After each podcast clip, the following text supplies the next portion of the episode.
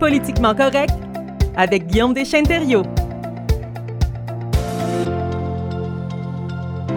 Bon mercredi, Guillaume. Bon mercredi, Sébastien. Et ça va bien aujourd'hui? Ah oui, ça va bien, toi?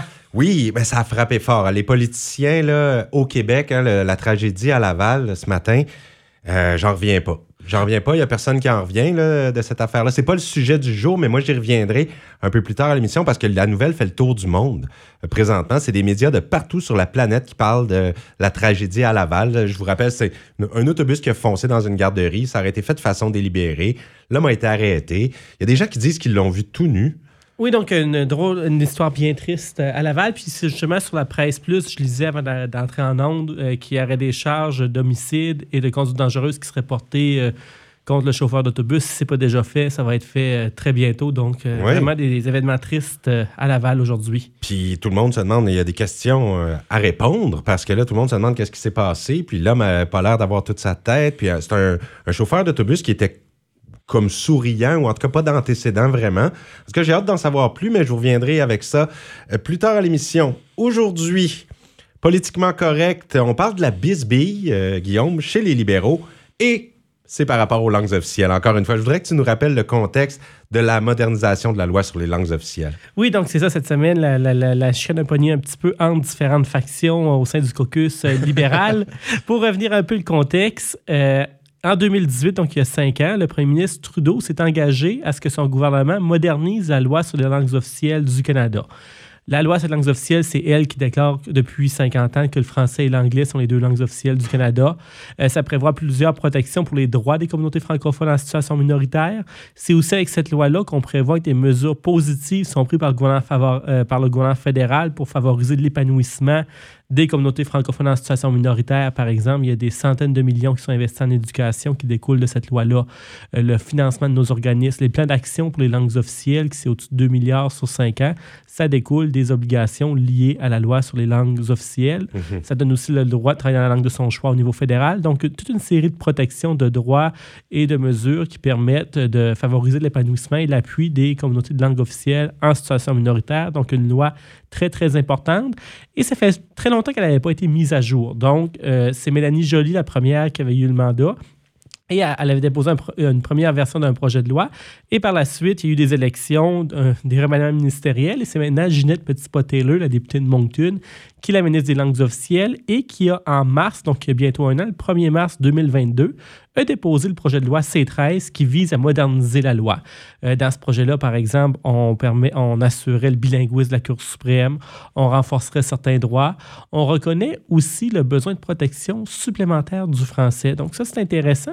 C'est quelque chose que les libéraux ont commencé à faire depuis environ deux ans. Ils l'avaient inscrit dans leur plateforme électorale, ils l'avaient mentionné dans le discours du trône, et ils reconnaissent désormais que bien qu'on ait deux langues officielles au Canada, l'anglais et le français, une seule de ces deux langues-là est en danger. Donc, c'est le français. On le sait, le poids démographique des francophones au Canada est en déclin partout au pays, y compris euh, au Québec. Et avant, le fédéral avait vraiment une vision. On a deux langues officielles et on, comme c'est ça, L'idée est encore là, on a encore deux langues officielles, ces deux langues-là ont un statut égal, mais qu'est-ce qu'on commence à reconnaître, c'est que pour avoir vraiment une égalité de fait, pas seulement sur papier, mais peut-être que le français a besoin de mesures supplémentaires vis-à-vis de l'anglais, parce qu'on sait que l'anglais, c'est la langue majoritaire. Donc, pour en arriver à une égalité réelle, euh, on aurait peut-être besoin de plus de mesures pour protéger le français. Donc, ça, c'est, je crois que ça fait bien du bon sens. Puis, c'est, ça, c'est, ça, ça- c'est conforme aussi à la réalité. Les groupes minoritaires ont souvent besoin d'appui, un plus grand, de plus grand appui du gouvernement pour euh, assurer une égalité réelle. Donc, ça, c'est un principe, en fait, qu'on retrouve dans la nouvelle version de la loi sur les langues officielles, donc le projet de loi qui est déposé à Ottawa. Et c'est pas, c'était pas une surprise, c'était inscrit dans la plateforme lors des élections fédérales de 2021. C'était écrit noir sur blanc, cette reconnaissance-là euh, dans la plateforme. Donc, les élus qui sont présentés pour le Parti libéral en 2021, ben, dans leur plateforme électorale qu'ils défendaient à ces élections-là, c'était inscrit. Bon. Puis, je- ouais, espérons que ça ne fasse pas trop de bisbilles, là, encore, parce que je voudrais que tu nous parles des interventions assez controversées des députés anglophones au Québec. Oui, bien en fait, qu'est-ce qui a pris un peu tout le monde par surprise? Donc, ça fait cinq ans qu'on parle de ce projet-là. Et là, dans les dernières semaines, des députés du West Island à Montréal, donc des députés qui représentent des circonscriptions en majorité anglophone sur l'île de Montréal, ont commencé à sortir et à, question, à remettre en question des passages du projet de loi de leur propre gouvernement. Donc là, c'est des députés libérales qui se retrouvent à questionner un projet de loi mené par une ministre libérale. Donc déjà là, c'est un peu curieux comme euh, façon de faire, parce que d'habitude, on a une plus grande solidarité du caucus. Et pour rappeler, au niveau des étapes, donc le projet de loi, lui, a été déposé il y a un an, il a été voté en première, deuxième lecture, et après deux lectures à la Chambre des communes, le projet de loi est envoyé en comité parlementaire. Un comité parlementaire, c'est un groupe de 10-12 députés qui étudie le projet de loi article par article, qui regarde est-ce qu'on pourrait l'améliorer, est-ce qu'on peut faire des modifications. Il invite une série d'invités. Et justement, le président du comité des langues officielles euh, à Ottawa, c'est notre député local, René Arsenault. Il est président du comité des langues officielles à Ottawa. Donc, le comité présidé par M. Arsenault avec une dizaine de députés des différents partis euh, depuis un an étudie ce, projet-là. Et il y a toute une série d'amendements qui ont été déposés, euh, notamment par certains partis d'opposition à la demande du Québec. Mais qu'est-ce qui a pris les gens par surprise? C'est vraiment les sorties de ces députés anglo-québécois. Donc, trois principaux. Euh, Anthony euh, Marc Garneau, l'ancien ministre Marc Garneau, et euh, Emmanuel, là j'oublie son nom de famille, la députée de Saint-Laurent. Ces trois députés-là commencent à remettre en question le fait euh, de, de, de, ce principe-là au niveau de l'égalité réelle des langues et ils ont peur que les Anglo-Québécois perdent des droits. Euh, ils disent que le gouvernement fédéral doit protéger la minorité anglophone du Québec dans un contexte où le gouvernement Legault, le gouvernement du Québec, a renforcé euh, la protection du français au Québec. Mais là, on parle de la loi fédérale. Puis dans le libellé de la loi fédérale, on mentionne qu'il existe plusieurs autres lois. On mentionne la loi sur les langues officielles du Nouveau-Brunswick, on mentionne la loi 101 au Québec mais ça n'a pas force de loi. Qu'on reconnaît ces, ces, champs de compétences-là euh, aux, provinces, mais eux voudraient qu'on enlève toute mention de la loi euh, de, cette, de, la loi du Québec, de la loi 100 du Québec, dans la loi fédérale, alors que ça n'a pas nécessairement impact de loi. Et euh, certains députés, notamment la députée de Saint-Laurent, est allée de désinformation. Déjà, elle, il y a deux, un an ou deux, elle avait dit que c'était pas vrai que le français était en déclin au Québec. Mais une députée qui dit des choses qui contredisent les faits, ça, fait, un, ça, fait un peu vraiment bon sens parce que les chiffres le montrent, le français est objectivement en déclin, léger déclin au Québec. C'est facile, c'est facile à remarquer. Oui, puis euh, je veux dire, tu vas sur le site de Statistique Canada, tu regardes les années 2016-2021, tu vois que la courbe est descendante. Donc, euh, je veux dire, en soi, c'est un fait. Mais elle disait que c'était pas vrai. Euh, déjà, ça avait suscité un peu la controverse il y a un an ou deux.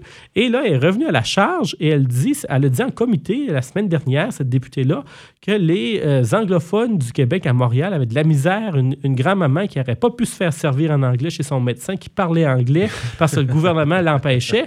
Mais c'est pas vrai du tout. La loi 101, la loi au Québec, le mentionne que les soins de santé ne sont pas, sont pas euh, intégrés à cette loi-là. Donc, en soi, si son médecin parle anglais, il n'y a aucune limite légale qui l'empêchait de servir cette grand-maman-là, qu'elle utilisait dans son exemple, euh, dans la langue de son choix, qui dans ce cas-là était l'anglais. Donc, en soi, la députée a utilisé un exemple qui, était un mensonge en, comité parlementaire. Et là, ça a commencé à faire de la bisbille. Et ses collègues, Marc Garneau et Anthony Oswater, deux, autres libéraux, ont proposé des amendements pour modifier le projet de loi de leurs collègues ministres libéral. Et finalement, ça a été défait. Ils n'ont pas réussi, mais ils étaient vraiment euh, pas contents. Et ça a culminé, culminé hier qu'il y a même un autre député, un franco-ontarien, Francis Drouin, donc un, député de l'Ontario, mais qui représente dans sa circonscription où il y a une importante communauté franco-ontarienne. Lui est et il a dit que le show de boucan de ses collègues avait assez duré, que c'était honteux. Mais là, il n'était pas en train de parler d'un show de boucan de, conservateurs ou de bloquistes ou néo-démocrates. Il parlait du show de boucan de ses collègues libéraux. Donc, euh, c'était quand même assez particulier de voir autant de bisbilles en public. Mais là, apparemment, ce matin, ils se sont parlé dans le casse, ils se sont rencontrés en caucus et de qu'est-ce qui est sorti aujourd'hui, là, toutes les députés libérales seraient derrière le projet de loi C13, puis la chicane serait terminée. Mais en soi, c'était un épisode un peu particulier. Puis je trouve même que c'était un manque de respect flagrant envers la ministre Petit-Potelleux, Mme Petit-Potelleux, qui est la ministre des langues officielles, a cette réforme-là. Et il y a trois de ses collègues qui attaquaient de front son projet euh, de manière assez cavalière, alors que c'est pas un nouveau projet dans l'air. Et on, met des bâtons dans les roues à, sa, à une de ses propres collègues de cette façon-là. Je trouve que c'est un peu un désaveu de la part de certains de ses collègues envers la ministre Petit Potelleux. Donc, j'ai pas trouvé ça très, très intéressant de la part de ces trois euh, députés anglo-québécois-là. Hey, mais j'aurais une petite question pour l'exemple que tu nous as donné, là, qui aurait utilisé un, la députée qui aurait diffusé un faux exemple. Euh, la fameuse femme qui s'est faite répondre par la médecin, c'est que le médecin aurait eu le droit d'utiliser la langue de son choix, donc de répondre en français? Non, en anglais, sur la langue du choix de la patiente. C'est selon le, le- le Oui. patient. Oui, selon le patient. Donc, en principe, si quelqu'un. euh, Il n'y a aucun élément légal qui empêche le, le patient, s'il demande le- de se faire servir en anglais et que le médecin parle anglais, le médecin peut lui répondre en anglais. OK, puis de quoi elle se plaignait, la, la- la députée? Elle, elle disait que c'était pas vrai. Elle, di- elle disait qu'il y avait une personne qui était allée chez le médecin, puis qu'à cause des lois euh, pour la protection, la protection du français, le médecin ne pouvait plus servir ses patients euh, en anglais. Donc, ça, c'était pas vrai du tout parce que la loi ne l'empêche pas. L'empêche pas du C'est tout. par exemple, si quelqu'un au Québec irait pour des services gouvernementaux qui ne sont pas liés à la santé, dans certains cas, là, c'est vrai que c'est juste en français au Québec parce que c'est la langue officielle. Mais c'est un peu la même chose si moi je vais en, euh, Saskatchewan, au bureau de service Saskatchewan, je pense pas que je vais me faire servir en français bien, bien souvent. Donc, c'est un peu le même principe. Mais dans le domaine de la santé, il n'y a pas de protection. Comme je veux dire, la santé, c'est écrit dans la loi que euh, ça ne s'applique pas ces articles de loi-là. Donc, l'exemple que la députée de Saint-Laurent a donné de dire que les Anglo-Québécois pourraient perdre l'accès aux services de santé en anglais à, dans le West Island, où c'est des communautés anglophones très importantes, euh, j'en revenais un peu, j'en revenais pas non plus. Puis je veux dire, si tu vas à Montréal, dans le West Island, dans ces quartiers-là, on est dans une métropole francophone, mais l'anglais est très, très visible et partout dans les commerces, dans l'espace public euh, également. Donc, euh, euh, c'était un petit peu décevant de voir des euh, députés être en comité parlementaire, attaquer un projet de loi si important pour les communautés francophones sur la base de, de faux faits. Oui, c'était une méconnaissance de la loi, directement. Et puis, la position des partis d'opposition? Ben, c'est sûr que les partis d'opposition qui siégeaient au comité, c'était un peu particulier parce que là, il y a certains amendements qui étaient votés, que les libéraux votaient contre ou pour, et que là, c'était rendu des partis d'opposition qui votaient pour des modifications au projet de loi libéral. Donc, c'était un petit peu confus comme semaine. Mais surtout aussi, là, ça, il y avait la critique facile pour les partis d'opposition. Ils disaient, ben, regardez, les libéraux sont même pas capables de s'entendre euh, entre eux. C'est leur projet. Euh, donc, c'est sûr, pour l'opposition, dans des cas comme ça, ben, c'est- on appelle ça se tirer dans le pied soi-même. Là. Euh, puis de l'autre côté, qu'est-ce qui va être à suivre aussi? Puis où on s'attendait qu'il pourrait avoir des accrochages dans l'étude du projet de loi euh, C13? Honnêtement, la sortie des anglo des députés libéraux m'a vraiment surpris. Ça, j'avais pas prévu qu'il y aurait de la bisbille publique à l'interne euh, entre les libéraux eux-mêmes.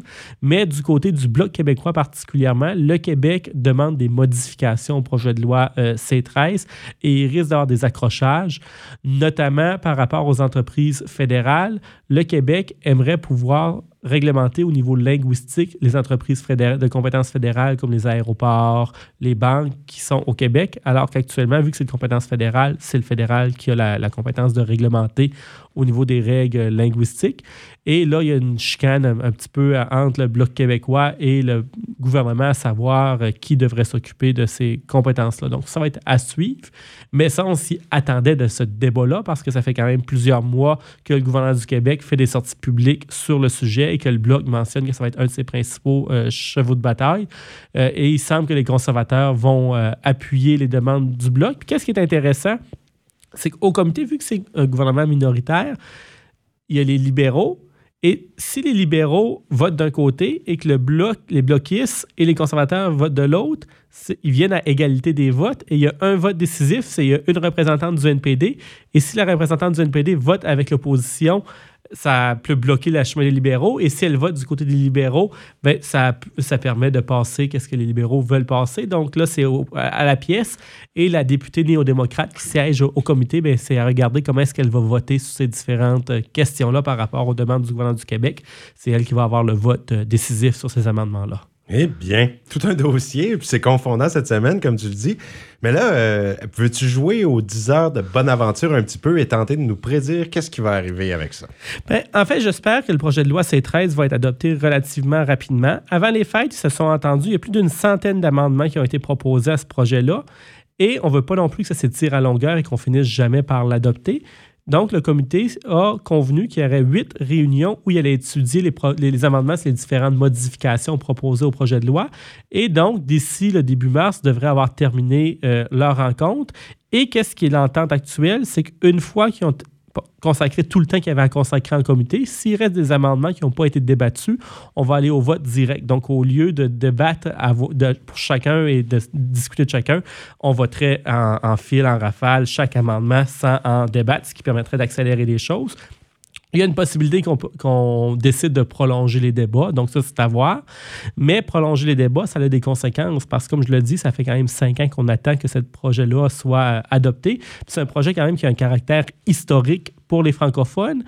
Et moi, qu'est-ce que je dis tout le temps? Il ne faut pas oublier, on est dans un contexte de gouvernement minoritaire. Je pense pas qu'il va y avoir des élections générales cette année, mais on ne sait jamais. Et s'il y a des élections, tous les projets en cours d'étude meurent au feuilleton, il faut recommencer à zéro. Puis il reste quand même beaucoup d'étapes avec ce projet-là. Donc, une fois qu'on a terminé l'étude en comité, le comité, lui, va déposer un rapport et il va avoir un dernier vote des députés aux communes. En principe, on s'attend que le projet de loi va passer. Là, c'est sûr que ça l'avait un peu surpris qu'on se disait est-ce que ça va accrocher? Mm-hmm. Mais si tous les libéraux et le NPD qui ont une entente avec le gouvernement votent en faveur du projet, le projet va passer. Et après, il va avoir les trois votes du côté du Sénat. Et finalement, ça va pouvoir devenir une loi. Donc, vraiment, moi, je Là, on, touche du bois, mais j'espère avant l'été que ce projet-là soit adopté. Mais remarque, l'année passée, je disais la même chose que j'espérais ben avant l'été qu'il soit adopté. Donc là, ça fait un an qu'on attend. Mais euh, pour un projet de loi, ça tire en longueur. si on compare les autres réformes, euh, c'est allé plus vite dans plusieurs autres dossiers au niveau du fédéral. Donc euh, celui-là commence à tirer vraiment en longueur et c'est le temps que ça se règle. Puis espérons que les coûts qui viennent de l'interne, mais ça soit fini. Les coûts de l'opposition, les, les, critiques de l'opposition, on s'y attend. Mais quand c'est tes propres collègues qui tentent de, mettre des bâtons dans les roues pour tes projets, là, c'est un peu moins plaisant. Oui, puis ça serait lamentable hein, que ça traîne encore en longueur euh, des élections ou autres là, pour quelque raison que ce soit. Oui, clairement. Surtout qu'on a beaucoup de députés francophones actuellement à Ottawa. Et euh, moi, j'ai beaucoup apprécié la, sortie du, député Drouin qui a dit que le show de boucan honteux de ses collègues, ça suffisait. Euh, mhm. j'ai aimé cette sortie-là parce que là, à un moment donné, c'était le temps que quelqu'un les remette à leur place. bon, ben, c'est bien dit. Merci beaucoup, Guillaume, pour encore plaisir. Une fois, ce, retour sur les libéraux et leurs petites bisbilles. Donc, euh, on se dit à la semaine prochaine. À la semaine prochaine.